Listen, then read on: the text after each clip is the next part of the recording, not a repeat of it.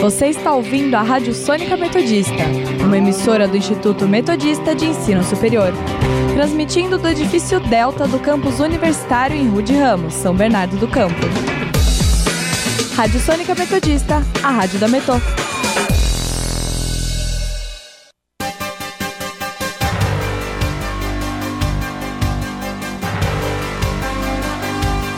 Começa agora o Jornal da Metodista, uma produção do núcleo de rádio da redação multimídia da Universidade Metodista de São Paulo.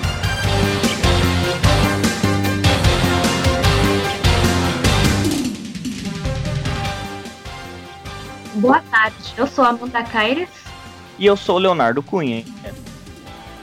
Agora são horas e 27 minutos e está começando o Jornal da Metodista, a primeira edição do ano. Já estava com saudades de tudo isso, viu, Amanda?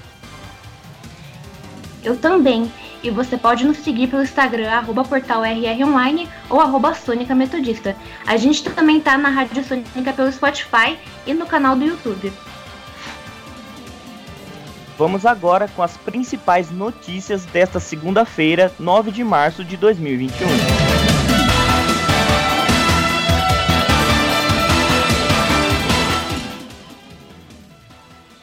Ministro Eduardo Fachin, do STF, anula todas as condenações do ex-presidente Luiz Inácio Lula da Silva. Auxílio emergencial ficará entre 175 e 375 reais, afirma Paulo Guedes. É só uma correção, eu falei Eduardo, mas é Edson Fachin, perdão pelo erro.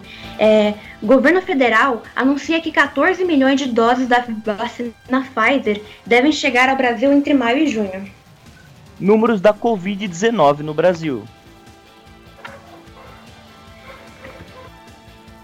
E também com o nosso quadro Giro pela saiba e também com o nosso quadro Giro pelo ABC, os principais destaques dos jornais da região.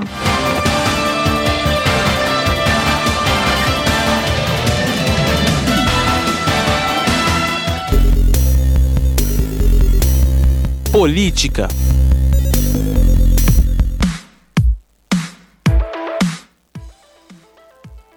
Ministro Edson Fachin do STF anula todas as condenações do ex-presidente Luiz Inácio Lula da Silva. Ao conceder habeas corpus a Lula, Fachin declarou que a 13ª Vara Federal de Curitiba, origem da Lava Jato, não tem competência para julgar os processos do triplex no Guarujá, do sítio de Atibaia e do Instituto Lula. Agora cabe à Justiça Federal do Distrito Federal analisar os casos. Com a decisão, Lula recupera os direitos políticos, podendo disputar as eleições de 2022.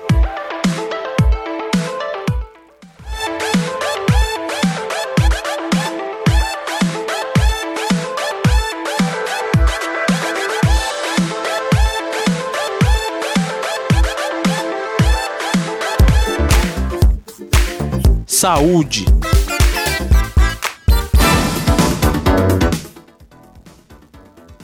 Brasil acumula mais de 11 milhões de casos de Covid-19 e mais de 265 mil mortes.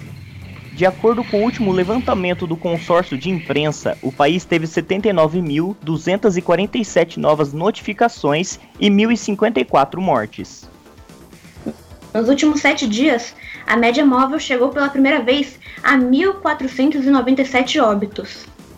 No estado de São Paulo, o número de casos confirmados chegou a mais de 2 milhões e 100 mil, e o número de falecimentos atingiu a marca de 61.584 mortes.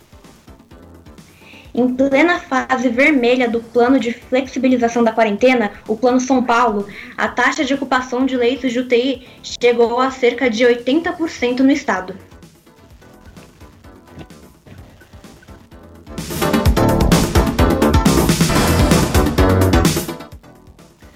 Grande ABC registra 415 novos casos da Covid-19 nas últimas 24 horas.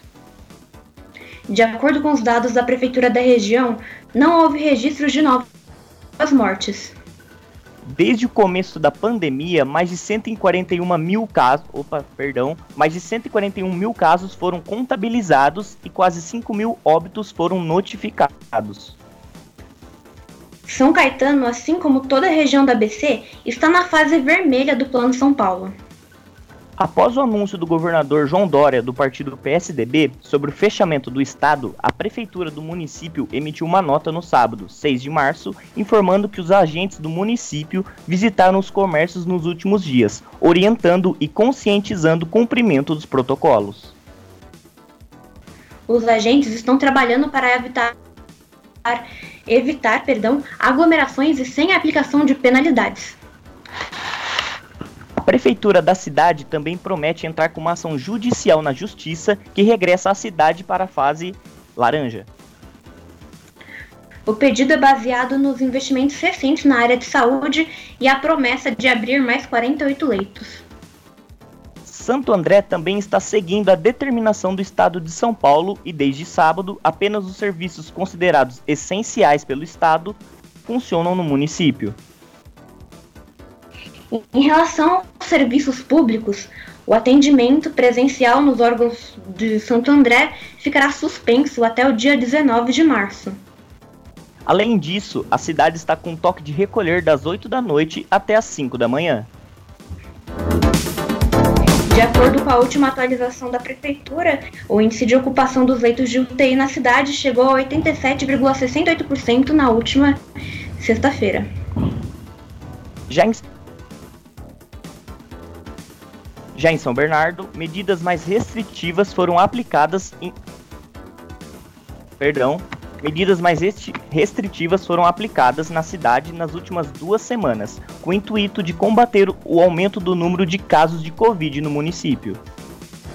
Em relação ao retorno das aulas, a prefeitura havia destacado que a previsão era de que no dia 1 de março as atividades escolares já fossem acontecer presencialmente, porém essa data foi adiada até o dia 15 de março.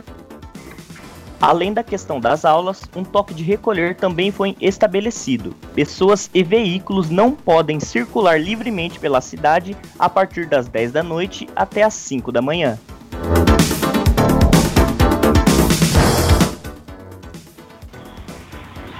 O governo federal anuncia que 14 milhões de doses da vacina Pfizer devem chegar ao Brasil entre maio e junho. A declaração foi dada pelo ministro da Economia, Paulo Guedes, na manhã desta segunda-feira. E durante essa, esta manhã, houve uma reunião entre o presidente Jair Bolsonaro e representantes da farmacêutica.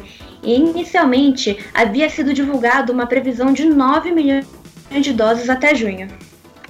Além dessa previsão inicial, o governo anunciou a compra de 99 milhões de doses, com mais 30 milhões até setembro e o restante no final do ano. A vacina da Pfizer foi a primeira a receber o registro oficial pela Anvisa contra o novo coronavírus. Apesar disso, e de contar com 95% de eficácia, Bolsonaro resistia a aceitar a proposta oferecida pela farmacêutica com a justificativa de que o laboratório não estabelecia boas condições, como por exemplo a de não se responsabilizar por possíveis efeitos colaterais ou adversos da vacina.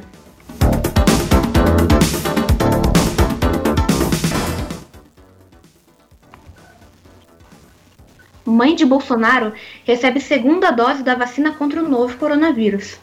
Olinda Bolsonaro, de 93 anos, recebeu hoje a segunda dose da Coronavac em Eldorado, interior de São Paulo. Olinda recebeu essa dose no dia 12 de fevereiro e, após 24 dias, recebeu a, a, segunda dose da vacina produzida pela farmacêutica chinesa Sinovac em parceria com o Instituto Butantan. O Programa Estadual de Imunizações de São Paulo aconselha que o intervalo entre a primeira e a segunda dose da Coronavac seja de 28 dias.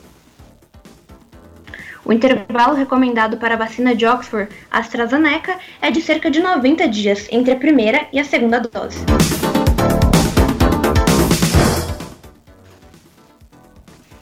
Índia bloqueia envio de 8 milhões de doses de vacinas ao Brasil, diz ministro da Saúde Pazuello.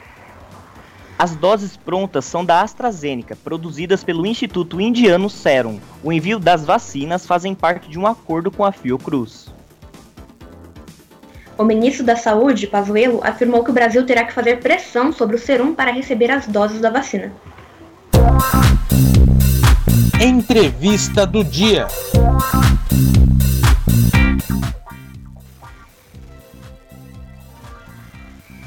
Agora há pouco, a gente noticiou que o ex-presidente Luiz Inácio Lula da Silva foi inocentado pelo, pelo ministro do STF, Edson Fachin, nas acusações da Lava Jato. E para falar sobre e para falar sobre o assunto, estamos com a especialista Gisele Guimarães Citadino. Ela é professora do Departamento de Direito da PUC do Rio de Janeiro. Boa tarde, professora.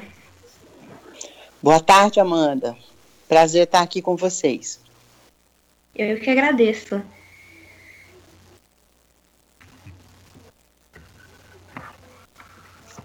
Como Vocês a senhora avalia. Vocês estão me ouvindo? Sim, estou escutando, muito Sim, eu escuto, muito obrigada. E como a senhora avalia a decisão do ministro Faquim? Bem, é, em primeiro lugar, é importante a gente ressaltar que essa decisão é uma decisão que, se por um lado anula todos os processos do ex-presidente Luiz Inácio Lula da Silva na 13ª Vara de Curitiba e coloca o ex-presidente de novo no jogo do processo eleitoral, por outro lado, essa decisão é também uma decisão e isso talvez seja do ponto de vista do ministro do Supremo Tribunal Federal o mais importante, isso, em alguma medida, serve também para evitar que o ex-juiz Sérgio Moro tenha a sua suspeição discutida no âmbito do Supremo Tribunal Federal. Porque, como vocês sabem, há um habeas corpus impetrado pela defesa do presidente Lula, e esse habeas corpus está para ser julgado lá no Supremo Tribunal Federal, em que advoga a, os advogados do presidente pedem a declaração da suspeição do juiz. Então, no momento em que o ministro Faquim é, anula toda, toda decisão, anula toda decisão é, tomada, todas as decisões tomadas até agora não somente pela 13ª vara, né, mas por todas as decisões subsequentes, porque, o, por exemplo, o TRF4, que é a segunda instância, ele só atuou em função da decisão do juiz da primeira instância. Se a, a sentença do juiz da primeira instância foi anulada, logo o acórdão do segundo grau também vai ser anulado. Então, com essa decisão, o ministro Faquim, em alguma medida, beneficia o presidente Lula, não há a menor dúvida disso, mas também beneficia o ex-juiz Sérgio Moro, porque nesse sentido ele não mais vai ser julgado é, no tribunal e a sua parcialidade ou imparcialidade, né, a sua parcialidade não será discutida. Então, sem dúvida nenhuma, essa foi uma forma que o ministro Edson Fachin encontrou de proteger a Operação Lava Jato. É basicamente isso. Isso pode criar um e isso pode criar um precedente na justiça, podendo tirar a confiança da justiça brasileira, da população, Sem caso a população não confiar mais? Sem dúvida nenhuma. Eu acho que um, você aponta muito bem, eu acho que essa é uma das, das, digamos, consequências mais evidentes dessa decisão do ministro Fachin, né? Porque o processo é, envolvendo o ex-presidente Lula está na 13ª vara de Curitiba há não sei quantos anos. O presidente Lula passou 580 dias preso. E só agora, depois de todos esses anos, o ministro Faquim decide anular todas as decisões da 13ª vara é, de Curitiba. Quer dizer, se tem uma coisa fácil é a possibilidade de um juiz, né, ou no caso de um ministro do Supremo, analisar se aquela vara, se aquela instância é efetivamente a instância competente. Então, é de se estranhar, sem dúvida alguma, que todos esses anos se passem, um ex-presidente é, vá preso, fique 580 dias é, numa solitária, sozinho numa cela, e só agora essa competência é, ou incompetência do, da, da 13ª Vara de Curitiba é declarada. Então, isso, sem dúvida nenhuma, coloca todo o sistema de justiça, todos os holofotes em direção ao sistema de justiça e a gente fica se perguntando até que ponto o sistema de justiça, na verdade, não é apenas um outro ator político, como qualquer um. Só que os atores políticos em geral, né, aqueles que estão no executivo e no legislativo, a gente é, escolhe com base no voto popular.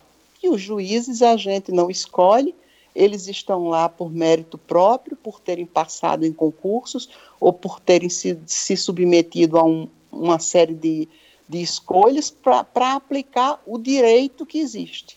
E o que a gente vê e o que essa decisão revela é que o nosso sistema de justiça está totalmente contaminado por decisões políticas. E isso não pode gerar outra coisa senão insegurança para qualquer cidadão que viva nesse país. É lamentável. É, é, é, por um lado, é uma decisão que merece ser comemorada, porque realmente não havia nenhuma evidência em nenhum dos processos sobre a culpa do presidente Lula, do ex-presidente Lula, mas, por outro lado, é uma decisão que também nos entristece, porque mostra o grau de politização do sistema de justiça brasileiro. Ou seja, para proteger Sérgio Moro, o Supremo Tribunal Federal decide é, impedir o julgamento da sua suspeição. E isso é muito triste. E agora, como fica a situação de outros condenados pela Lava Jato e pela própria Lava Jato também? É, aí eu não sei, porque eu não gosto de me manifestar sobre processos que não conheço. Eu não tenho, eu conheço muito processos, os processos do presidente Lula, porque nós estudamos, nós escrevemos livros sobre ele, e eu estou absolutamente convencida da inocência do presidente. Agora, em relação às outras pessoas que foram condenadas pela Lava Jato, eu não me sinto à vontade para dizer se elas são inocentes ou culpadas, eu não conheço seus processos. Agora, se o ministro Edson Fachin queria, em alguma medida, proteger a Operação Lava Jato e evitar que a suspeição do Sérgio Moro pudesse alcançar outras pessoas que foram condenadas na Operação Lava Jato, isso certamente ele, é, ele conseguiu. Né? A, a, Operação Lava Jato, em alguma medida, sai dessa, dessa decisão, ela sai um tanto quanto preservada, né? ainda que todo mundo saiba que essa decisão só foi tomada para que se evitasse a declaração da suspeição do juiz. Obrigado, doutora. Okay. Nós De conversamos... nada, gente. Um abraço para vocês, estou à disposição. Um abraço, muito obrigado. Nós conversamos com a professora do Departamento de Direito da PUC do Rio de Janeiro, Gisele Guimarães Citadino, que conversou ao vivo sobre a anulação das condenações do ex-presidente Lula pela Lava Jato. Economia.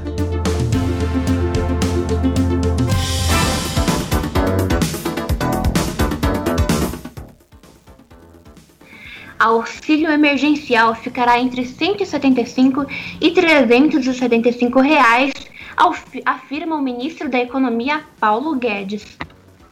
O ministro afirmou hoje que o valor do pagamento dependerá da composição das famílias beneficiadas.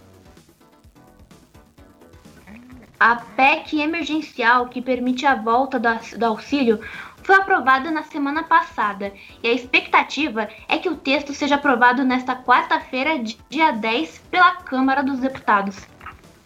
Caso seja aprovado, o novo auxílio emergencial será pago durante quatro meses. Se realmente começar em março, seu pagamento segue até julho, totalizando quatro parcelas.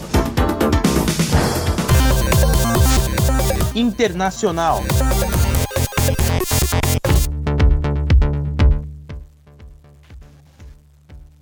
Juiz adia início do julgamento do caso George Floyd após pedido de acusação. O ex-policial Derek Chauvin é acusado de assassinato em segundo grau e homicídio culposo pela morte de Floyd em 25 de maio de 2020. Derek foi filmado pressionando o pescoço de Floyd durante quase nove minutos, enquanto o detido, que estava algemado, lutava para respirar. O julgamento foi adiado depois que a acusação pediu um adiamento à espera de que outro tribunal examine se é possível estabelecer uma acusação de assassinato em terceiro grau contra Chauvin.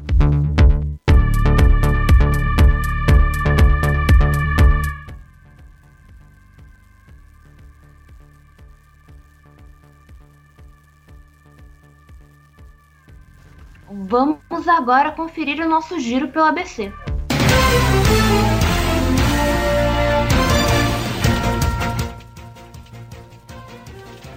Diário do Grande ABC. Motoristas de vans escolares fazem manifestação em Santo André e eles pleitam auxílio. Repórter Diário. Na beira do colapso, municípios tentam acelerar, acelerar novos leitos para a Covid. ABC do ABC. Consórcio ABC protocola a intenção de compra de um milhão de doses da vacina Coronavac. ABC Repórter. SAI de Ribeirão Pires oferece serviço de assistência e prevenção contra doenças sexualmente transmissíveis.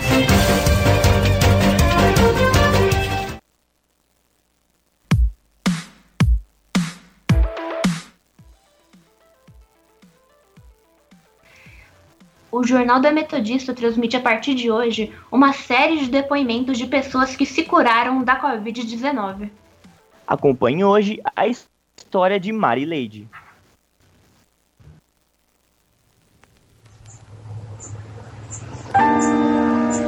Eu estou curado da Covid. Eu me curei da Covid. Graças a Deus me recuperei. Me recuperei. Totalmente recuperado. Eu estou curada Oi, aqui eu sou Marileide, tive Covid, mas eu fiquei 15, é, 15 dias internada, fiquei 10 na, na UTI e 5 no quarto. Mas precisei passar por seis meses fazendo tratamento. Por isso eu aconselho vocês a usarem máscara, a lavar as mãos, álcool gel toda, toda hora, para que a gente não fique ruim, porque não é fácil ficar com essa com essa Covid, ainda mais essa que está vindo agora. A variante acho que é pior do que essa agora que está vindo. Mas tome cuidado que, que as, a gente fica bem. Eu estou curada e eu quero que vocês se cuidem também.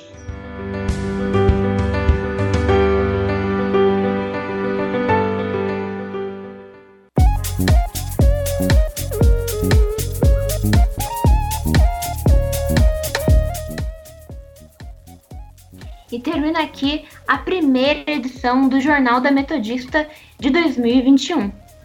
O jornal vai ao ar ao vivo, segunda a sexta-feira, às 5 horas da tarde, e reprisa às 9 horas da noite.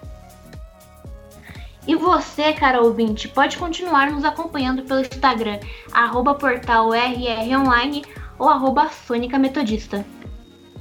Não se esqueça que a Rádio Sônica está na Podosfera. Além do Mixcloud, você pode nos ouvir no Spotify, Deezer, Google Podcasts, Pocket Casts, Rádio Public, iTunes, Overcast, Castro e no canal da Rádio Sônica no YouTube. Para informações, acesse nosso portal através do endereço www.metodista.br/rronline.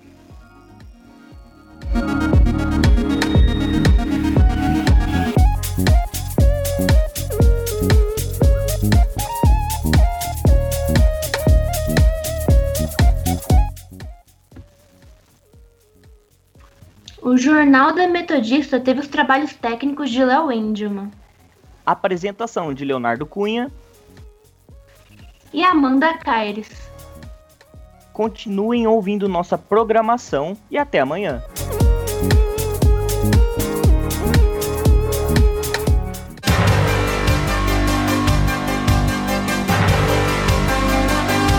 Fica por aqui o Jornal da Metodista uma produção do núcleo de rádio da redação multimídia da Universidade Metodista de São Paulo.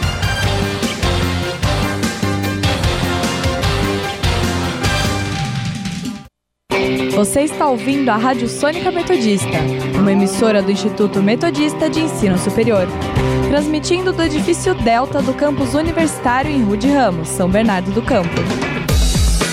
Rádio Sônica Metodista, a rádio da Metô.